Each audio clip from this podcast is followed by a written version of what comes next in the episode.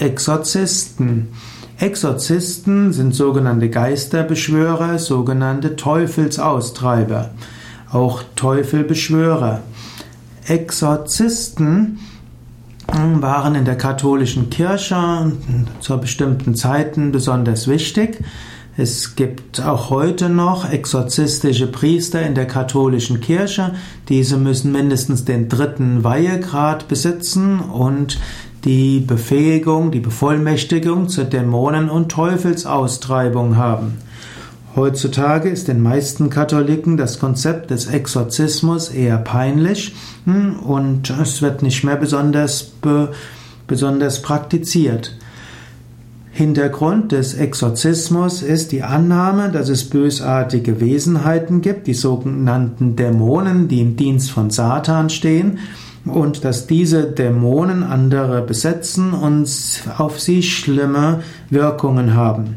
Und dann gibt es den Exorzisten und dieser macht bestimmte Rituale, um den Teufel durch die Vollmacht Jesu Christi zu äh, ja, her herauszubringen.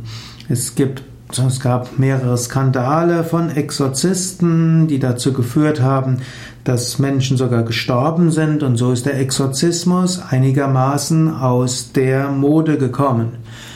Auf eine andere Weise könnte man auch sagen, ein Exorzist ist jemand, der Negativitäten aus einem anderen Menschen heraustreibt mittels magischer Formeln, schamanistischer Formeln, aber eigentlich ist Exorzist besonders eine Bezeichnung im Kontext der katholischen Religion. Es gilt also, dass man sagen kann, man will dem anderen helfen, negative Sachen herauszubekommen und dazu erhöht man die Kraft des Positiven. Exorzismus ist oft verbunden mit wenig wünschenswerten Ritualen. Man könnte aber sagen, es kann helfen, sich bewusst zu machen, dass bestimmte Dinge, die in einem sind, nicht wirklich von einem selbst stammen.